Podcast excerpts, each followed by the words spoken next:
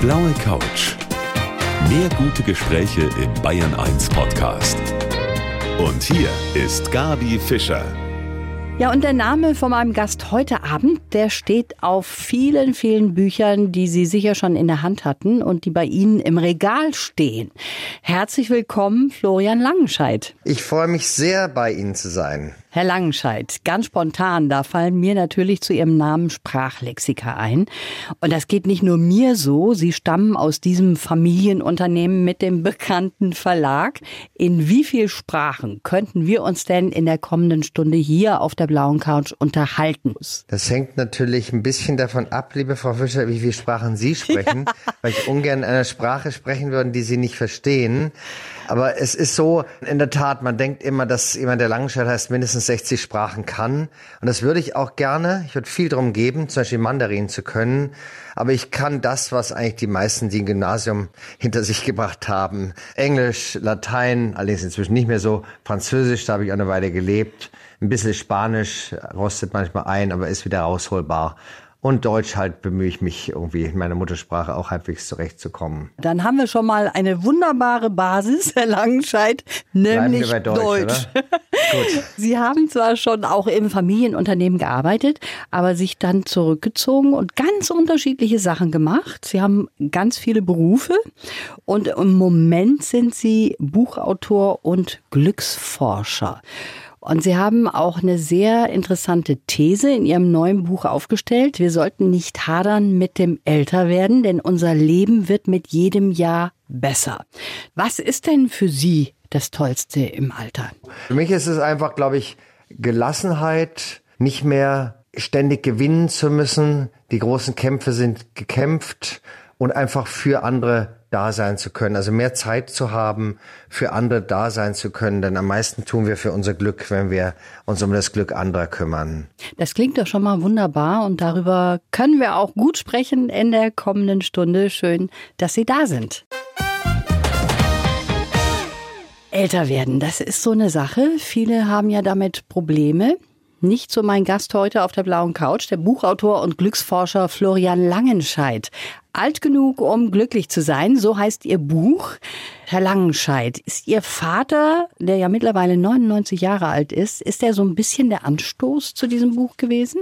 Ja, er ist schon ein Stück Vorbild, muss ich sagen. Er hat, weiß Gott, viel erlebt, Tolles, aber auch Schwieriges und geht immer jetzt auch noch eben mit 99 Jahren pfeifen spazieren gehen und findet immer irgendwie etwas Positives am Leben. Und diese Möglichkeit, auch die Veränderungen zu umarmen und nicht zu verbittern, weil alles nicht mehr so ist wie früher, das finde ich schon ganz, ganz toll.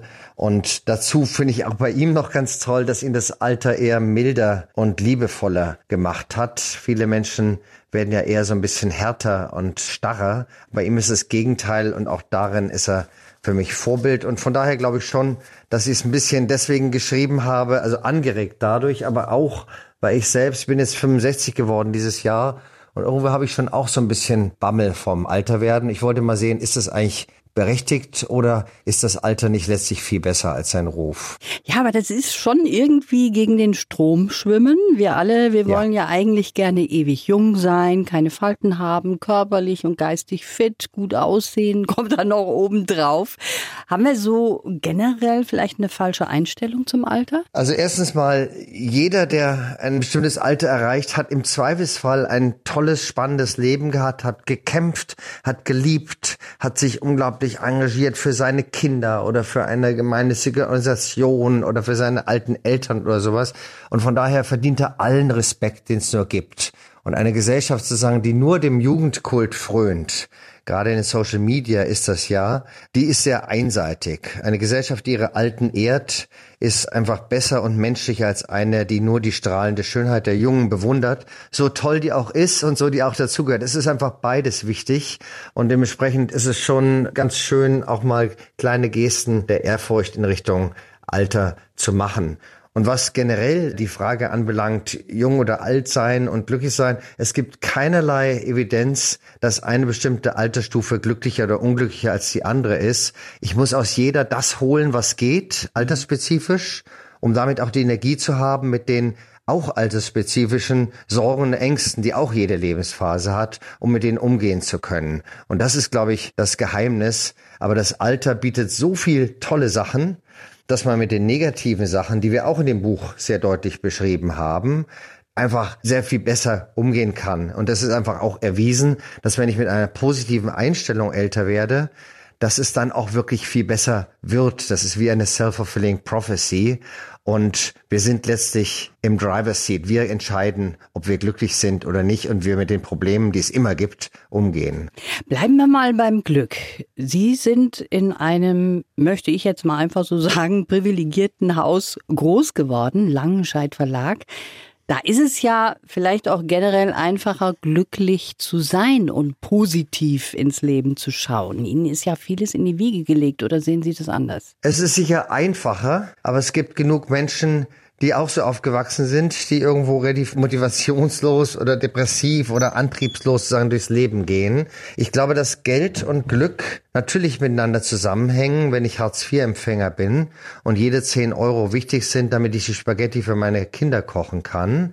Aber ab einer bestimmten Grundversorgung man spricht ja viel über dieses garantierte Einkommen, was man vielleicht haben sollte oder sowas. Ab einer bestimmten Level verliert sich das. Und wir alle kennen die brasilianischen Jungs, die mit einem Fußball, der nicht mal richtig, der aus Handtüchern zusammengeknotet ist, in irgendwelchen Pfützen Fußball spielen und die wahrscheinlich glücklicher sind als manches Kind, was mit Smartphones und Laptops alleine im Zimmer sitzt und immer nur Videospiele macht. Also das ist dann auch wieder, wir sind verantwortlich dafür, wie wir durchs Leben gehen und können, wenn wir stark sind, eben auch mit sehr großen Hindernissen und mit großen Problemen und Herausforderungen umgehen, die schaffen dann erst Tiefe und Charakter und Persönlichkeiten. Das merken wir gerade in Zeiten von Corona. Mhm.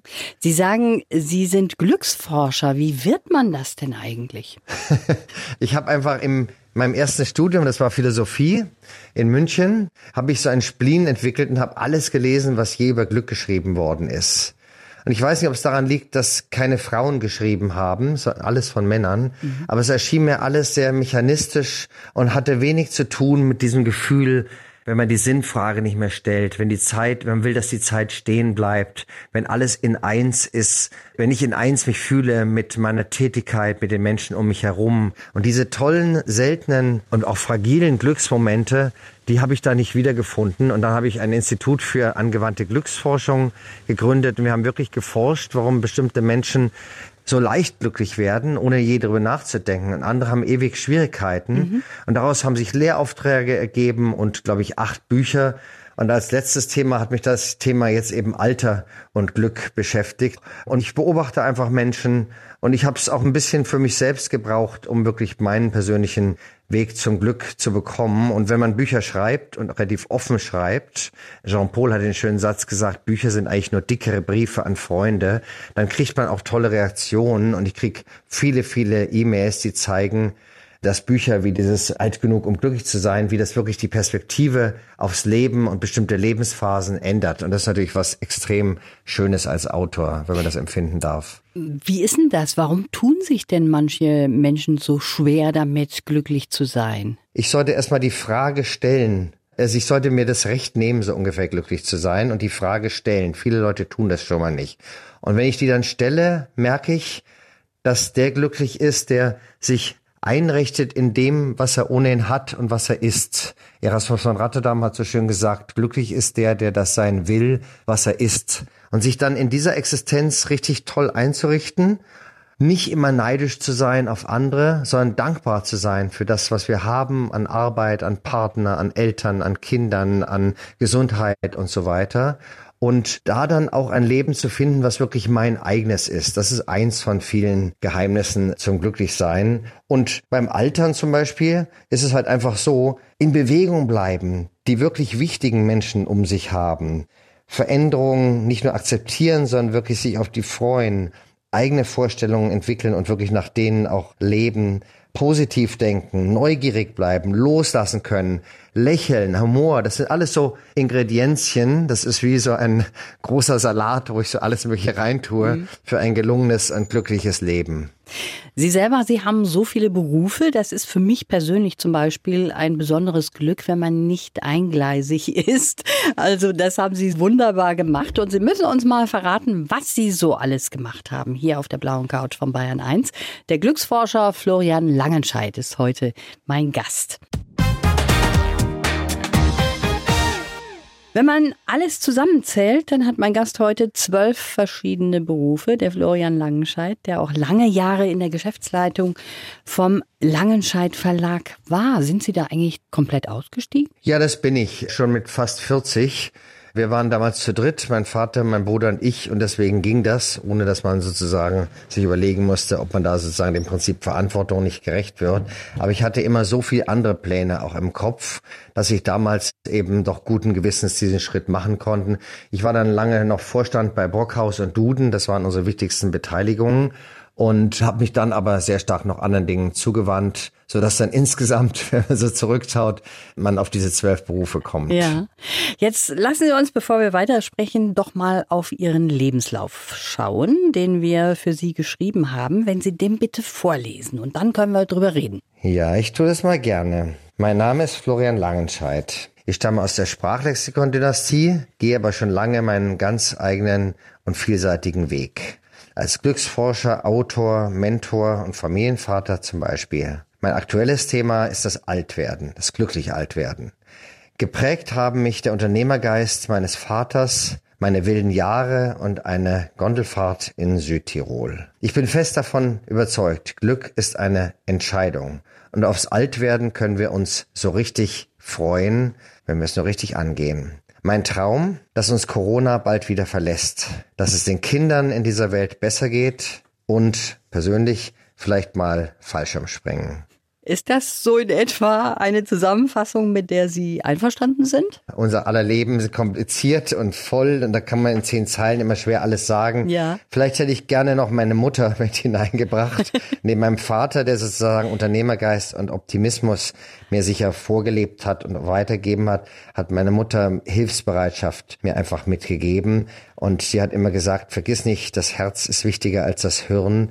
Und das hat mich im Laufe der Jahre schon sehr beeinflusst. Ansonsten kann ich mit dieser Zusammenfassung wunderbares leben. Sie kommt ja auch aus ihrer Redaktion. Das ist schön, dass Sie damit leben können. Sie haben jetzt gerade eben vorgelesen, dann können wir natürlich einige Punkte mal da rauspicken.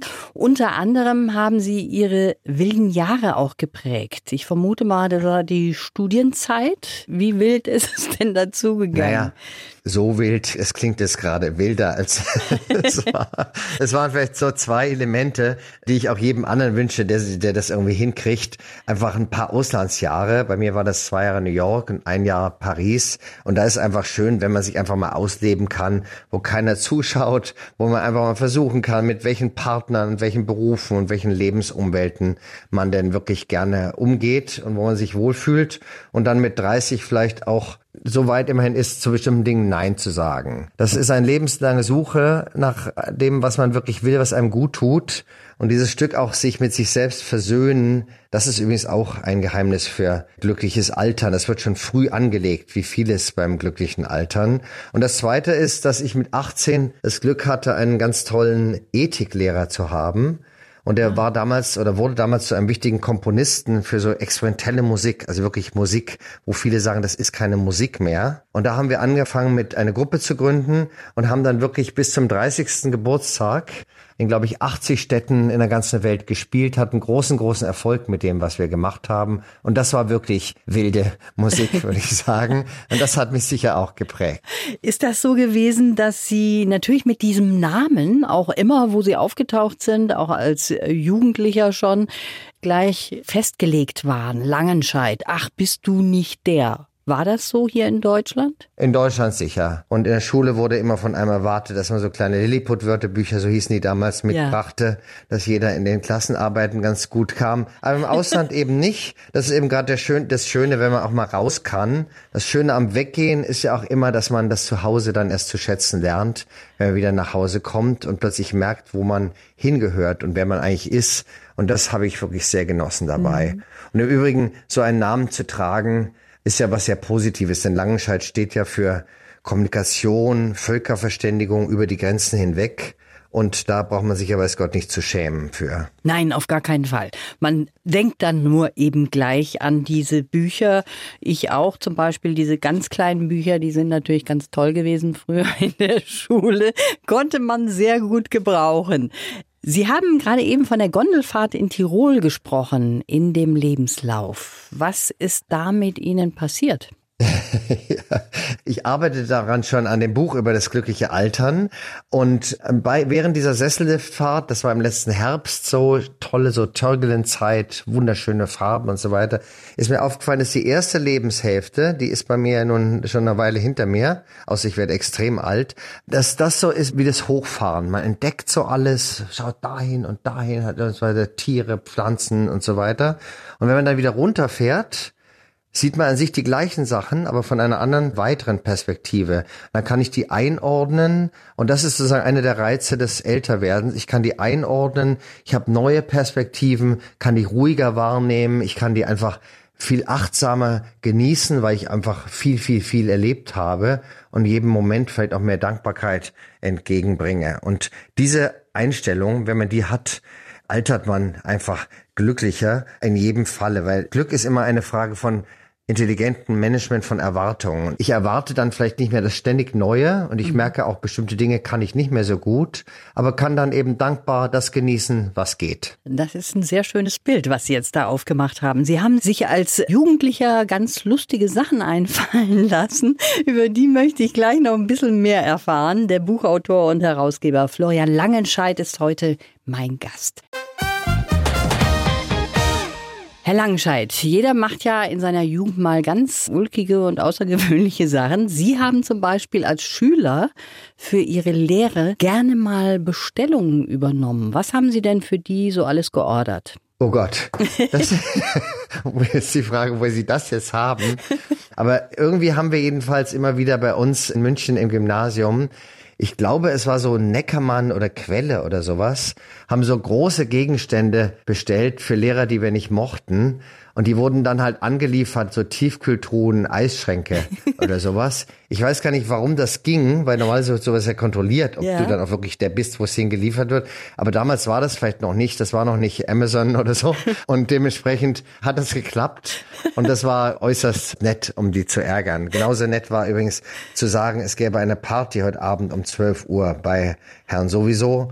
Und dann kamen um 12 Uhr alle, und man sollte eine Flasche Wein mitbringen oder so. Und dann kamen so um 12 Uhr und klingelten dann Leute und der kam dann so im Schlafanzug raus und sagte, hier ist keine Party. Also ich glaube, das gehört zum Gymnasium dazu. haben Sie tatsächlich auch mal die Isetta von einem Lehrer mit Ja, haben wir auch. Das war der Zeichenlehrer. Die haben wir ein paar Meter weggetragen von dem normalen Parkplatz, den er hatte und irgendwie festgekettet mit so irgendwelchen Kettenschlössern äh, so ein Kellerfenster an der Schule. Der war relativ erstaunt, dass es gelungen war. Aber die Isetta war auch leicht zu tragen. Ein auf jeden Fall schönes Gefährt und hoffentlich ist nichts damit passiert. Nein, ist nicht ist nicht. Ihr großes Thema ist nicht nur das Älterwerden oder wie man glücklich auch älter werden kann, sondern überhaupt das Glück. Und das ist natürlich wunderbar, darüber zu sprechen. Eine halbe Stunde haben wir noch. Mein Gast ist alt genug, um glücklich zu sein, so heißt sein Buch, der Verleger und Glücksforscher Florian Langenscheidt. Herr Langenscheidt, in dem Gespräch jetzt gerade ist für mich ganz klar geworden, dass Sie eigentlich ein sehr inniges Verhältnis zu Ihren Eltern haben. Ihr Vater 99 Jahre alt, mit sich im Reinen, das haben Sie gerade eben sehr schön erzählt. Sie selber haben fünf Kinder. Haben Sie ein ähnlich gutes Verhältnis auch zu denen? Ja, das ist mir auch extrem wichtig. Extrem wichtig. Ich weiß, es ist vielen Menschen nicht vergönnt, Kinder zu haben, aus welchen Gründen auch immer. Und die leben auf eine andere Weise genauso glücklich wie Eltern. Das ist aus der Glücksforschung her bekannt, aber auf eine andere Weise eben. Und mein Weg ist eben der, dass mir fünf Kinder geschenkt worden sind. Und ich liebe jedes von denen unendlich. Und ich lerne das. Und es hält einen irgendwie natürlich auch persönlich jung und neugierig, auch wiederum so eine Sache, die hilft beim glücklichen Altern. Und ich liebe jeden Moment mit denen. Und Das übrigens, ich meine, Corona hat ja viele schreckliche Seiten, aber auch ein paar gute. Mhm. Und dieses intensivere Familienleben, weil man nicht so viel reist, nicht mehr so weggeht, ist eben für mich auch eigentlich was sehr Positives. Mhm. Ich habe sogar mal ein Buch geschrieben, das hieß Glück mit Kindern, eine Liebeserklärung. Und da habe ich das schon mal so ein bisschen alles zu Papier gebracht. Und das hat viele, viele Facetten. Kann man lang drüber nachdenken, woran das liegt, aber mehr ist es jedenfalls so. Mhm. Sie leben in Berlin, sind da auch geboren, aber München ist auch so ein bisschen Ihre zweite Heimat, oder? Naja, total. Ich habe in München Gymnasium gehabt, erstes Studium gehabt und nach den Auslandsjahren dann viele, viele Jahre, Jahrzehnte dort gewohnt und jetzt so seit elf Jahren in Berlin. Aber ich bin alle zwei, drei Wochen in München und liebe das nach wie vor sehr. Viele, viele Freunde und irgendwie natürlich eine mega schöne Stadt. Mhm. Sie haben gerade eben schon Corona angesprochen. Die Zeiten sind im Moment anders. Man ist viel enger zusammen mit der Familie, weil man eben auch gar nicht so viel unternehmen kann. Ne? In Berlin wo Sie jetzt eben wohnen, da ist das so, da hat man manchmal so das Gefühl, dass die Menschen mehr Probleme haben, mit diesen Corona-Maßnahmen auch klarzukommen. Aber das ist sicher auch in anderen Städten so, das muss man schon sagen. Das spaltet natürlich die Gesellschaft, die ganzen Corona-Maßnahmen im Moment. Ich selber sehe es eigentlich eher so, dass es auch irgendwie bringen kann, dass man mehr zusammenrückt. Aus welcher Perspektive sehen Sie das? So wie Sie sagen, beides. Beides. Es gibt natürlich diese Spaltmoment von denen, die sagen, ist alles übertrieben, ist doch wie eine normale Grippe. Aber das ist echt Unsinn einfach. Das ist wirklich Unsinn. Und es gibt die andere Seite, die sagt, wir müssen das jetzt sehr vorsichtig, natürlich mit Augenmaß machen und hoffen, dass wir da halbwegs durchkommen, bis dann endlich Impfung und so weiter da ist. Es lässt aber auch zusammenrücken. Es gibt eine wunderbare Novelle von Heinrich von Kleist, Das Erdbeben von Chile. Und da ist auch eine eher erkaltete Gesellschaft, mit, wo weiß nicht, der Reiche nicht mit dem Armen kommuniziert hat, man sich nicht geholfen hat und jeder so in seiner Welt war. Und dann kommt eben dieses schreckliche Erdbeben und dann müssen die raus, glaube ich, an einen Fluss alle und sind froh, wenn ihre Häuser noch überhaupt ein bisschen stehen. Und dann plötzlich merkt man, was das auch Segensreiches bringt, dass sich plötzlich alle wieder als Menschen begegnen, alle füreinander da sind, irgendwie in der Krise, also die gemeinsam bewältigen müssen. Und ich glaube wirklich, dass Charakter und Persönlichkeit ohnehin erst entsteht in Krisen. Also das durch schönes Wetter gehen ist zwar schön, aber es lässt einen ja nicht reifen. Und diese Erfahrung, die wir hier gemeinsam machen und all die schönen Beispiele, wo Menschen alten Menschen helfen beim Einkaufen und wo man füreinander sorgt und alles mögliche, das ist schon schön und das zeigt so eine, eine, wie soll ich sagen, eine warme und solidarische Seite an unserer Gesellschaft, in unserem Land, die ich wunderbar finde. Mhm. Manche sagen ja, sie sind unglücklich in diesen Zeiten. Da sind wir natürlich bei Ihnen an der richtigen Stelle als Glücksforscher. Finden Sie, die Politiker finden im Moment den richtigen Ton, uns alle mitzunehmen? Also ich will jetzt keine Parteienwerbung machen, weiß Gott nicht. Aber ich persönlich finde, dass sowohl unsere Kanzlerin als auch der bayerische Ministerpräsident das ziemlich gut machen, ja. Ist schwierig, echt schwierig. Und die sind ja auch alle Politiker geworden, um ganz andere Dinge zu machen. Ja. Die haben ja jeder, jeder, jeder, der in die Politik geht, hat ja große Ziele und will irgendwas positiv verändern. Und dann kommen plötzlich solche Krisen. Und dann muss ich da plötzlich auf Gebieten, wo ich mich eigentlich gar nicht auskenne, trotzdem meine Frau oder meinen Mann stehen. Und das finde ich schon ganz großartig. Und das ständige Einhauen auf Politiker gefällt mir gar nicht. Denn dann gehen die besten Köpfe nicht mehr in die Politik. Mhm. Sie haben jetzt, kommen wir nochmal zurück auf Ihren Lebenslauf, eben verraten, dass auf Ihrer To-Do-Liste noch Fallschirmspringen aufsteht. Da haben wir noch nicht drüber gesprochen. Das müssen Sie uns gleich noch verraten, wie ernst Ihnen diese Sache ist. Der Buchautor Florian Langenscheidt ist heute auf der blauen Couch von Bayern 1. Ja, worüber ich noch gar nicht gesprochen habe mit meinem Gast heute auf der blauen Couch, dem Florian Langenscheidt, das ist Ihr Herzensprojekt, Herr Langenscheidt, Children for a Better World. Eine Hilfsorganisation, die Sie vor 26 Jahren zusammen mit vielen anderen, unter anderem auch Renate Schmidt und Peter Maffei zum Beispiel, gegründet haben. Ganz kurz, wie arbeitet diese Organisation und was ist das Ziel? Ja, wir waren damals zu 32. Die mhm. konnten meine Frau Gabriele Quandt und ich damals überzeugen, mitzumachen. Und wir haben einfach gesagt, UNICEF und all die Kinderhilfsorganisationen machen schon tolle Arbeit. Aber wir wollen Kindern anders helfen. Wir wollten ein Stück Privilegiertheit abgeben. Wir hatten selber zwei Söhne und wollten es abgeben, dass möglichst jedes Kind solche Entwicklungsmöglichkeiten haben sollte.